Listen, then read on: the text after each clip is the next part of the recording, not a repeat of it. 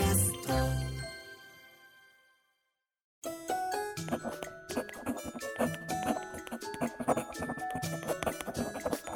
政治道楽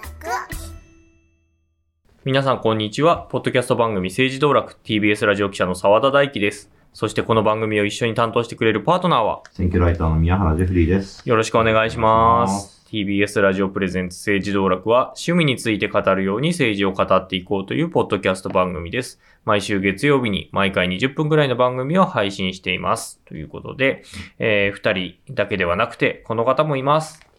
はい、TBS ラジオの矢ヶ崎です。よろしくお願いします。はい。ということで、この3人で今日も会議室からお送りしていきます。はいということで、うん今日、あ、そうだ。はい。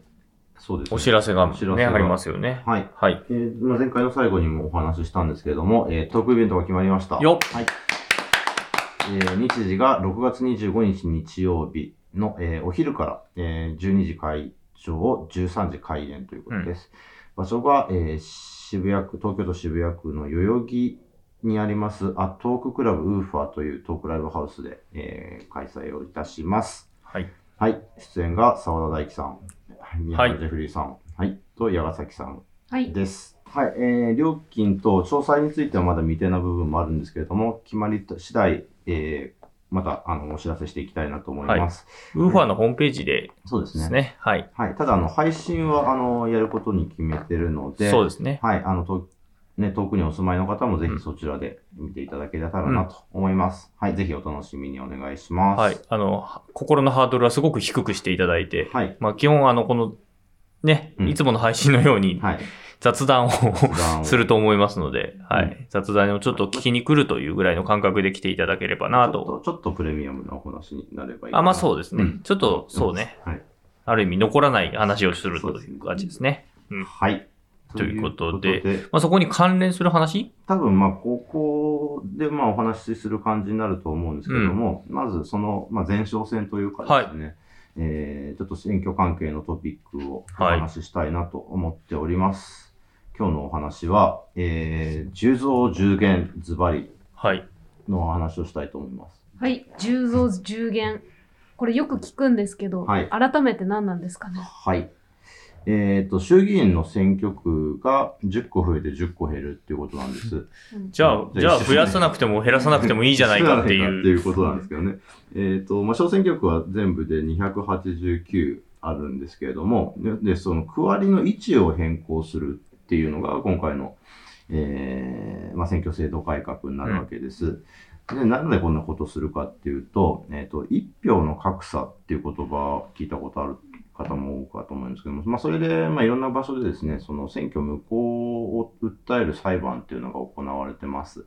で、それに対して、まあ、最高裁まで争って、えー違憲状態だっていう、えー最高裁で、まあ、違憲状態ではあるけれども、まあ、選挙自体は無効ではないっていう判決が多く出されているんですけど、まあ、どうにしてもその国会としては、その格差が2倍以上にはならない程度に、あの、早急に改正しなさいよっていうことが、その、司法の側から、えー突きつけられてきたので、えーこういった形で区割りの変更をするということになってるんです。で、その根拠としてですね、憲法14条にこういうことが書いてあるんですね。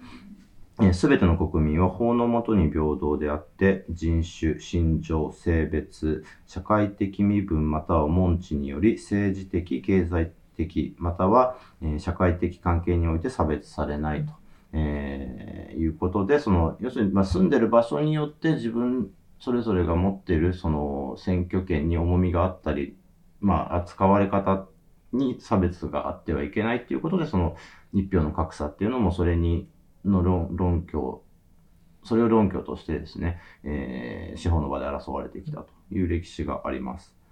これ結構ね、あの、よくうん出ますよね。あの、社会科の、現代社会とか、うんまあもしくは中学の社会科の政治経済とか政治経済とかの時にね、必ずあの、一票の格差っていう項があって、などこだと一人、なんだ、うん 0. 点、0. 点何票だけど、はいはい一人の一票の価値が0.6とかだけど、うん他のとこだと2ですみたいなね。そうなんですよね。うん。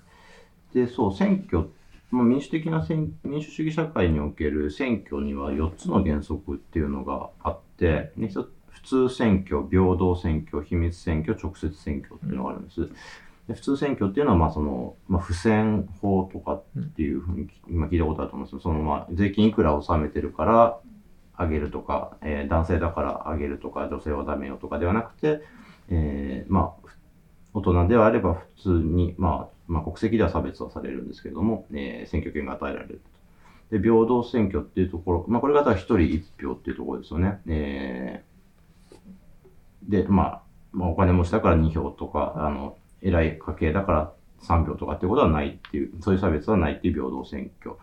秘密選挙っていうのは、その、自分が誰に投票したかっていうことを他の人に明らかにされないっていう、えーまあ、いわゆる無記名投票っていうやつと直接選挙っていうのは、まあ、その直接議員を選ぶ、ね、間接的に選ぶんではないっていう、まあ、その4原則、でこれもその憲法での43条の1に、えー両議員は全国民を代表する、えー選挙された議員でこれを組織すると。まあ、この全国民っていうところが、その、まあ、一票の格差の話と、えーバランスが必要になってくるところであって、やっぱりその、えーまあちょっとお話ししますけど、やっぱり人口って都心部、東京だったり大阪だったり、まあ名古屋、広島、大都市に傾ってるわけですよね。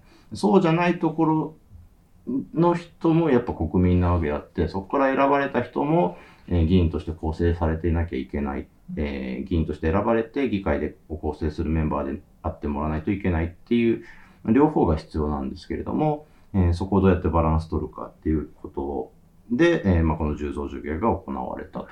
で、この、まあ、じじゃあどうやって10、あの、選挙区の数を割り振るのかっていうことなんですけども、ね、そこで、えーアダムズ方式っていうのが今回取られています。えー何かっていうと、えー各都道府県の人口を、えー女数という、まあ、特定の数で割った、えー小の小数点以下を切り上げた数を小選挙区の数とする。うん。まあ、算数の問題なんですけど、まあ、結構実際その、あの、比例の割り方っていうのは、あの、私立小学校の入試とかでも、あ私立中学校の入試とかでも出るんですけど、えーまあ、例えばこの、日本の人口が2020年の国税調査では1億2615万人。これを選挙区の数で割ると、まあ、1選挙区あたり43万6500人という数が出ます。で、これ、この数でもって、えーと各都道府県の人口を、の数を割ってって、で、ま、またその割った余りをどうするとか、ちょっと複雑な操作があるんですけども、なるべく格差が出ないように各都道府県の選挙区の数を決めていくというのが、えアダムズ方式。大丈夫ですかね？まあちょっと、まあ、うん。ちょっと数学苦手な人は僕もそうなんですけれども、ちょっと、あの、アダムズ方式で検索していただいたり、数式とか出てくるので、えーゆっくり見ていただくとして、で、それ以前はどうだったのかっていうと、アダムズ方式を取り入れる前までは、一人別枠方式っていうのを取ってたんですね。何かっていうと、47ある都道府県に、まず1個ずつ、あの、選挙区を挙げますよ。1枠を挙げますよと。でその上で、えー人口に比例して、えーまた振り分けてきますよっていう方式を取っていたと。で、それによると、その、まあ、格差がです。えーここれが妥当じゃないですよということで最高裁では判断されてしまったので、えーまあ、選挙区を、まあ、動かなきゃいけなくなったっていうのが、えー今回です。であこのアダムズ方式導入自体が2016年、今から4、5、6、7年前か、にもわだ、えー導入するかっていう話になったんですけども、えーその時は一人別枠方式っていうのを残したまま、えー格差が2倍にならないように選挙区減らすっていうだけで、えーお茶を濁したっていう経緯があります。まあ、その選挙制度改革ってやっぱ国会の中ですごく難しい舵取りが必要とされるものであって、本当16年当時は、えー安倍さんだったんですけども、もうあのやっぱりその田舎の選挙区からあの、人口が少ない選挙区から減っていく。で、人口が少ない選挙区っていうと、どうしても地方都市、地方ってなってくると、自民党が強いところですよね。で自民党の強いところの、えー、やっぱ自分の仲間が減りやすいような形の制度を導入するっていうのは、やっぱり、そ、そこを、まあ、二の足を踏むところがね。そううん。あの、リーダーとして決めなきゃいけないっていう決断がすごく難しい。まあ、で、まあ、岸田政権では今回、そのアダムズ方式っていうのを今回初めて導入して、で、今回、まあ、一票の格差が1.999倍っていう、まあ、ギリギリ2倍にならない、えー数で収まってます。あと、あの、新しい10増10減した後の区割りですね。で有権者の数で比べると、えー福岡の2区っていうのが今のところ最大で、えー、54万7644人。鳥取2区っていうのが一番少なくて、えー、27万3973人。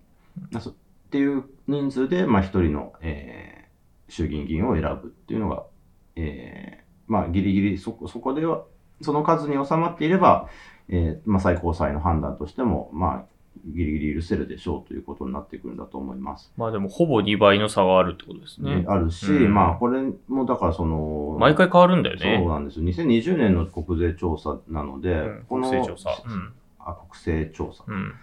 で、なので、その、実際選挙がある時の時点で、この1.999っていう微微妙な数が、やっぱはみ出る可能性も十分にあると思うので、うん、どうなることやらっていうところですね。はい。で、えー、で、10、10個増えて10個減るんですもん。じゃあ、どこが増えてどこが減るのかっていうのを、まあちょっと、えー、まあ、いく、えっ、と、まあ具体的に言うと、東京、埼玉、千葉、神奈川、愛知の、えー5つの都県で増えます。うん。都会だね。都会ですね。うんで一方で減るのが、これまとめちゃったかなまとめてないです。福島とかです。福島とかですね。福島、山口、は、和歌山あたりが入ってたな。えー減るのが、宮城、うん福島、新潟、滋賀、和歌山、広島、山口、愛媛、長崎。うんで、えー選挙が1個ずつ減ります。で、まあ、え結局、あの、減りますって言っても、その、今までの選挙区がそのまま、えっ、と、なくなるわけでは当然なくって、うんえっ、と、その区割りを、の境界線をいじっていくことによって、えーまあ、増えたり減ったりするわけです。これもそれによって当然ですね、あの今まで、え3人選ばれたところが2人になったりするわけなので、じゃあそれ今まで選ばれた人どうなるんだとか、えーまあ、比例に回ってもらってとか、逆にその増えた分どうする、誰を立てるんだとかっていうところで結構もうすでに、えー各党の綱引きが始まっているというところになってまして、そう、うちの地元の福島だと、うん 5, 5人、5区、えー5区あったのが4区になるはずなんですよね。っていう形になってるので、ちょっとその、ここで、えーそれぞれですね、あの注目の、そその選挙区がか、の区割りのが変更されることによって、今回注目っていう選挙区をいくつか選んでみたんで、はい。それを紹介していきたいなと思います。えーまず東京から。ほい。えー東京は25あった選挙区が、えー30選挙区に増えます。うん。で、元々の25選挙区のうち22の選挙区で区割りが変更されると。えーで、それで、えー注目選挙区は、えー東京の18区はい。です。えー、もともと武蔵野市、府中市、小金井市だったところが、えー武蔵野市、小金井市、西東京市ですね。えーまあ、府中が抜けて西東京が入る。うんうん。で現職は、えー元総理大臣の菅直人さん、うん立憲民主党ですね。で、長く自民党の土屋、えー正忠さんでよかったかな。うんと、えーまあ、土管戦争って言われるぐらい激しく争っていて、えー前回その土屋さんがもう引退したんで、えー長島昭久さんというそ方う。元民主党です。同士で同士打ちするっていう、どころかね。、カングループにいた人ですよね。うんうんが、えーその、まあそうですね、選挙区でバチったわけです。が、まあ長島さんは比例復活で、菅さんが前回は当選という形になったんですけれども、えー、もともと、その長島さんは自民党に移籍する前は、えー、もともとそう民主党から自民党に移ったんですけどそうも、ですね。えー民主党時代は東京21区が選挙区だったんですね。で、これ、で、その時、えー違うか、21区っていうのが、まあ、立川とかのあたりですね。うんで、えーその、まあ、でまあ、自民党に移った時に、その18区の中で府中市っていうところを拠点に動いてたので、でその府中が今回なくなっ18区からではなくなって、えー新30区っていうところになったんで、長嶋さんはそっちに移ると。で、自民党は、えーこの18区どうするのかっていうと、福田薫さんという38歳の元農水官僚で、そう。斎藤、今、法務大臣の、が、農水大臣、あ、違うか。個人秘書か。元農水官僚で、えー、斉藤健さんの元秘書だったうんうん。という方なので、まあ、菅さんは76歳という、まあ、結構結構高齢なので、まあ、身体も含めて、えーどうなるかなっていうところに対して、えー若い女性の候補者が立ってくると。まあ、どういう選挙になるかっていうのは、ここ注目ですと。うん。はい。そう、もともとね、あの、あの地域、まあ、多摩地域は結構その、リベラルというか、ね。左派系のところが強い地盤で、うん。なので、まあね、もともと五日市憲法とかが出てきたような場所なので、もともと強い地盤、プラス、だからそこの高齢の菅さんとうん。若い福田さんが、まあどそうですね。うなるかっていうところですよね。まあ、そうですね。あと、まあ、この辺りってやっぱベッドタウンと言われるようなところで、新住民が多いので、うんっていうと、まあ要するに無党派って言われる人が多いので、だからその菅さんと土屋さんと、まあ、保守と、まあ、自民と、ねっていうことで行ったり来たりしやすいところなので、あのちょっと菅さんも、まあね、あの、ま、守りの選挙ではちょっと厳しいんじゃないかなというふうに思います。はい。続いて、えー千葉県。はい。千葉県も13あった選挙区が14に増えます。うんで、元々の13選挙区のうちも9の選挙区で区割りが変わってしまうという中で、えー注目の選挙区が千葉4区を挙げてみました。うんえー、もともと4区だった船橋市の一部は、えー14区に移動。うん。もともと13区にあった船橋市の一部が4区に入った。まあちょっと細かいんですけど、うんで、市川市の旧5区だった部分と旧6区だった部分が4区。まあ市川市が全部、えー4区になったと。うんまあ、あと、あと町名単位のすごい細かい区割り変更なので、えっ、と、本当に、本当に道を挟んでみたいな、そういう話なんでね。す何丁目はこっちだけどっていう感じの、千葉は結構そういう細かい区割りになってて、で、千葉4区は、えっ、と、ずーっと野田義彦さんっていう、元総理。ですね、うん。えー立憲民主党当選9回が、えー勝ち続けて、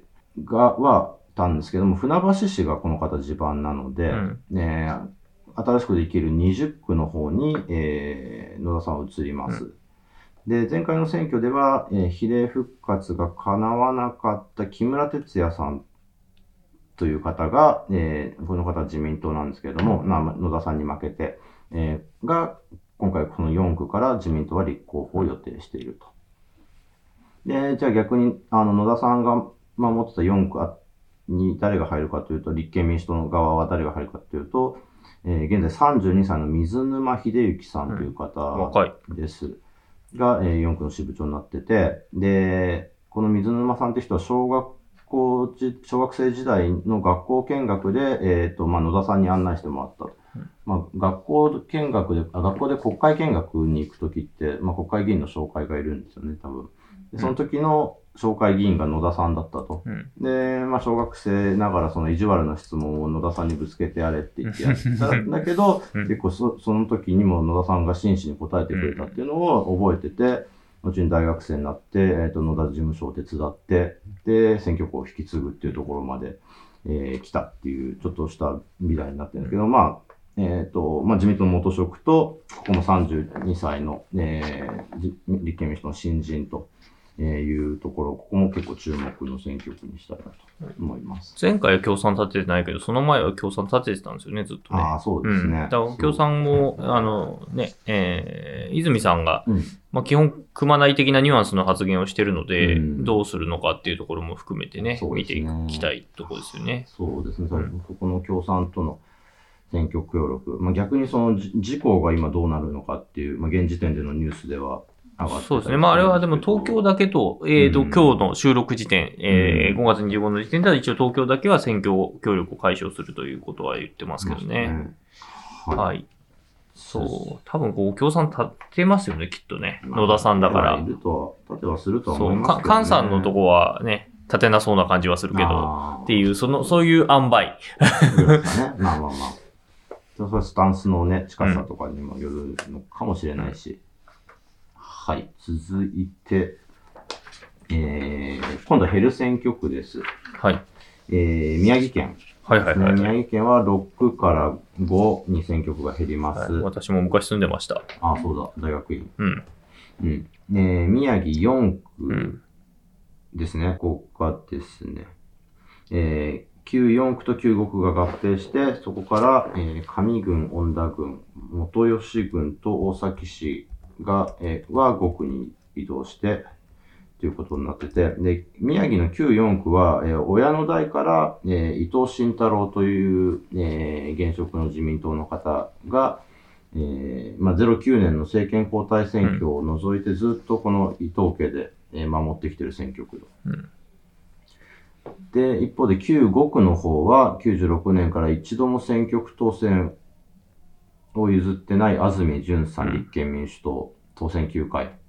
で、この、えーまあ、それぞれの選挙区ずっと守ってきた2人が、この新宮城4区で激突するという構図になっているので、えーこれがどうなるかに加えて、前回4区で、えー維新の早坂敦さんという方が、えー復活当選していて、でその方も、えーここで立候補する予定になっているので、まあ、非常に混戦が予想されるなというところです。はい。そう、ここね、あの、安住さんは前回ね、やってた時は、あの、タレントの森下千里さんが立って、まあなかなか前線していて、うん今回も直接当たるののじゃないかっていうのも言われたんだけど、まあ党内選考では落ちてしまったっていうことで、うん、かなり、次か次の次ではかなりいい勝負になるんじゃないかっていうふうに言われていたので、うんまあこれがまた区割りの変更でどうなっていくかっていうところも含めてね、ねていきたいところですよね。うん。はい。結構、うん、ここは、もう実際現場行きたいかなぐらい、もう今から思うぐらいの選挙区ですね。いや、暑いですよね。ううんん。はい、続いて、新潟です。はい。新潟は6あった選挙区が5に減ります。はい。えー、今までの6選挙区全部で区割りの変更があってこ、こは自民党が暑いんだよね。ですね、えーその中でも新潟新、新しい2区に注目したいと思います。新潟はもうもう3区以外はもう全部大幅に区割り変更がして、もうどこがどこっていうのは言えないぐらい、あの、もう総変わりしています。で、えー、で、新潟は、まあ、旧4区で、えー、選挙区で5回、復活当選も合わせると7回当選している菊田真紀子さん、立憲民主党。うん。立憲民主党の女性衆議院議員では一番当選回数が、えーおそらく多い人だったと思いますね。あ、辻本さんが3位移っちゃったからね。そうですね。うん。はい。あ、そう、現職ではそうですね。で、与党からは、えー旧2区で鷲尾栄一郎さんと、えー熱戦を繰り広げてきた細田健一さん、うんえーこの人が自民党で当選4回なんですけども、が、えー、鷲尾さんが自民党に移籍して、もともと鷲尾さんは、まあ、民主党系にいた人なんですけども、しかも、菊田さんと同じグループにいたんですよね。あ、そうなんね長島さんのグループがあって、はいはい。あの、民主党末期の頃に、でその長島グループに菊田さんも、鷲尾さんもいたんですよ。長島、長島昭久ね。うん。はいはいはい。あ、先出てきた。そうそうそうそう。うん。で僕取材してたので、はい。で、その鷲尾さん、だから鷲尾さんが自民党に移っちゃったんで、うん。えー、あまあ前回選挙だね。うんなので、その細田さんはトリプルスコアに近いぐらいの得票差で楽に勝ってたんですけれども、えっ、と、その細田さんとき菊田さんが、えーぶつかると。うんで、さらにまた、えー維新の候補が加わって、うん。どうなるかなっていうのが新潟ですね。そうそうね。その鷲尾さんは確か前回は、えあれだよね、比例の北信越だったんだけど、今回が、その、えっ、と、い泉田さんという元知事が、、そこですね。の選挙区が、うん。えーなんだけど、そこから鷲尾さんがどうも出ようとしていて、っていう、で、泉田さんは県連と揉めていて、うん。っていう感じで、そこの自民間の公認を誰が取るかっていうところが今、激アツなんですよね。ねうん、新潟はね。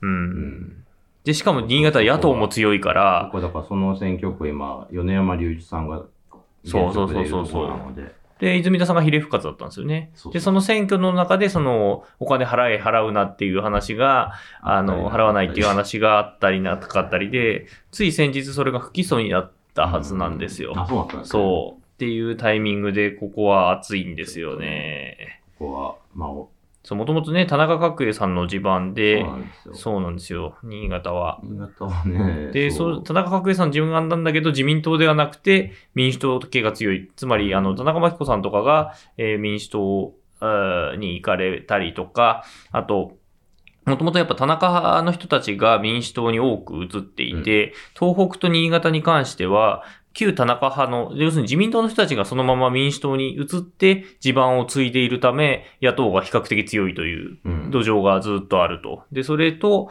えー自民党内でのその区割り変更によって、えーある種内ゲバ的な、うんあの、公認争いもあってっていうので、見どころの塊みたいなところですね。これだけでイベント一本かうん。っていう感じで、ちょっと新潟は要注目です。続いて、えー、和歌山。和歌山、はい。和歌山がこの3から2に減ります。補選があった。はい。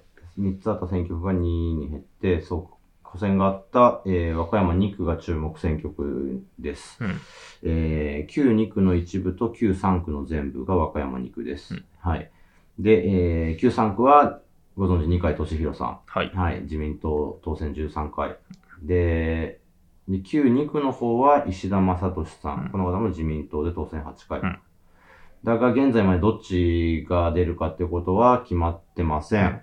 で、二階さんはまあ高齢だけれどもどうも意欲あるようだけし、うんあるいは自分じゃなくてその息子を後継にしようっていう話もどうも上がっている。で一方でさらに言うと、その参議院議員の世耕弘成さんの衆議院くら替えって話もまあ出ては消え出ては消えしていると。で、もっと言うと、その前回の補欠選挙では、えー維新に持ってかれたんですよね、一区ね。林さんが持ってったの持。かれたん、そう、その一区の方の支部長もどうも決まってないみたいなので、和歌山2つある実は前回負けといてよかったんじゃないか説もねうん、これだけ自民党の有力議員が固まってると、そその分け合い一個の中でね。ね角さん、まあ、角さんはもう戻って、まあいいや。うん、ちょっと、そうね。だから、逆に言うと、これですんなり入れるんじゃないかっていう説もね。角さんが、いやいやいや、あの、だから、あ、3区が2区になるのか。うん、だから、あ、そっか、すんなり入れないんだねそっか、そっか。これで世耕さんの変わり目がないのか。そうね。そう。まあ、一区、まあ、ちょっと、まあ、まあ、ちょっと。悩ましいですね。要これもね、かなり要注目。だからそう、解散風吹いてるけど、今解散しても、どうなんだ自民党だって困るだろうっていう感じがするんですけどね。まあでも意外と直前にまとまるのが自民党のやっぱ凄さでもあったりはするのでね。うん。はい、続きまして、まさにそういう、あの、直前でまとまったのは、えー山口県です、前回の。はい。はいはい。ここもね。はい。山口は4つあった選挙区が3つになります。はい。えーここも先日、あの、補欠選挙がありました。で安倍さんが亡くなってってことですね。あととは、え岸さんが、あの、健康でお辞めになったってことですね。はい。その中で、えっ、と、まあ、新3区を注目選挙区に挙げたいと思います。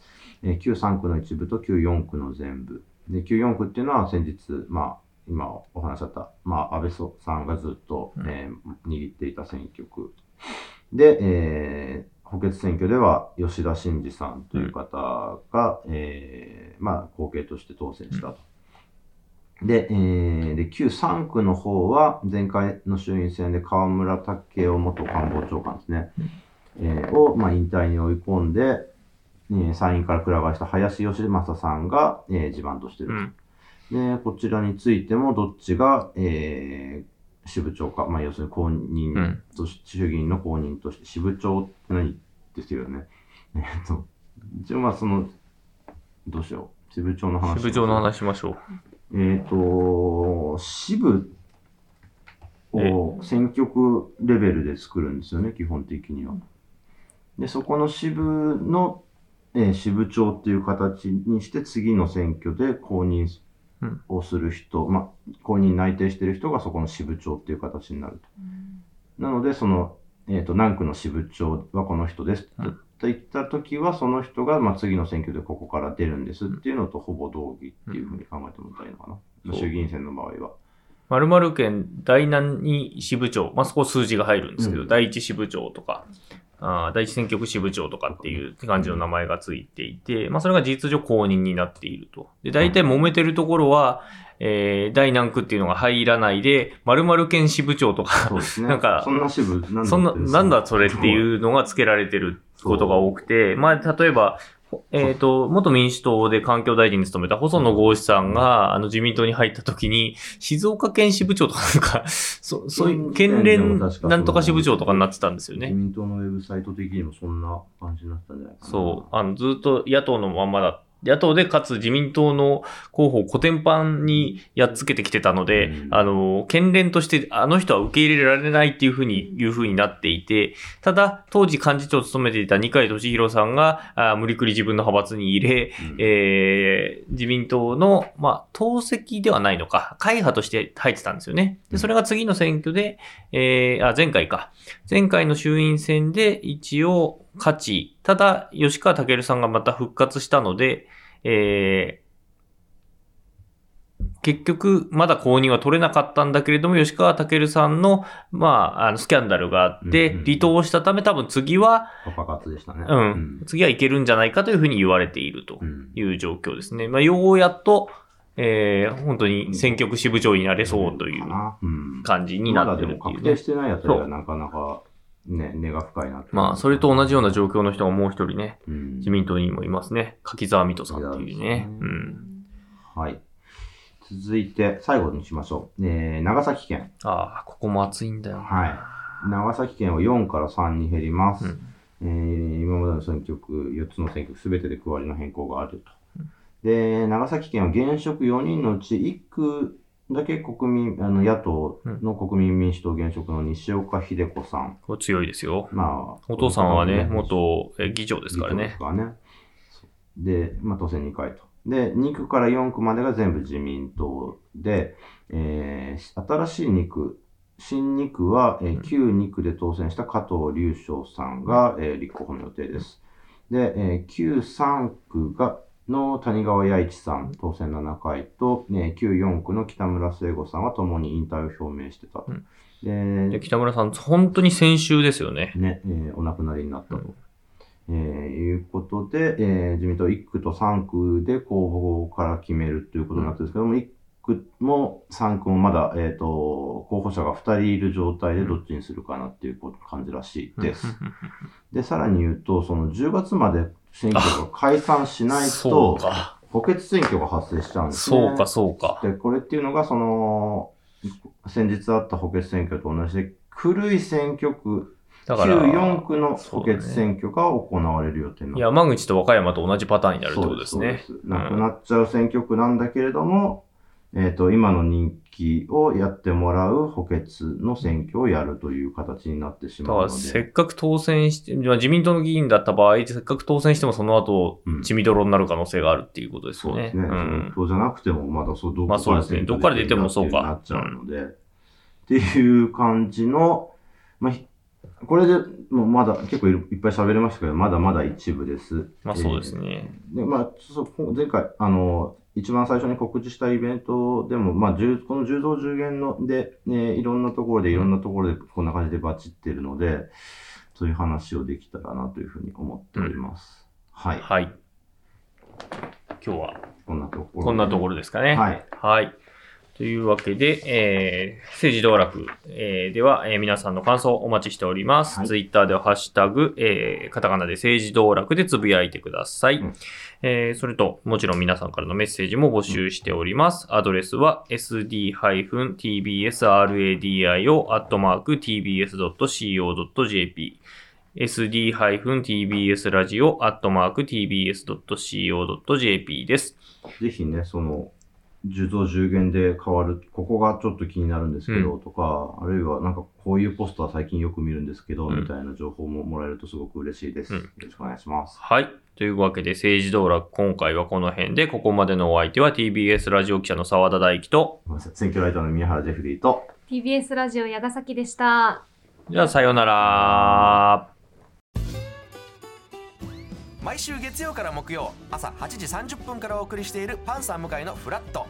向井さん不在の木曜日を担当するヤーレンズのデイジュンの之介と。どうも落合博満です。違います。奈良原正樹です。各週木曜日はヤーレンズのフラット。せーの。聞いてね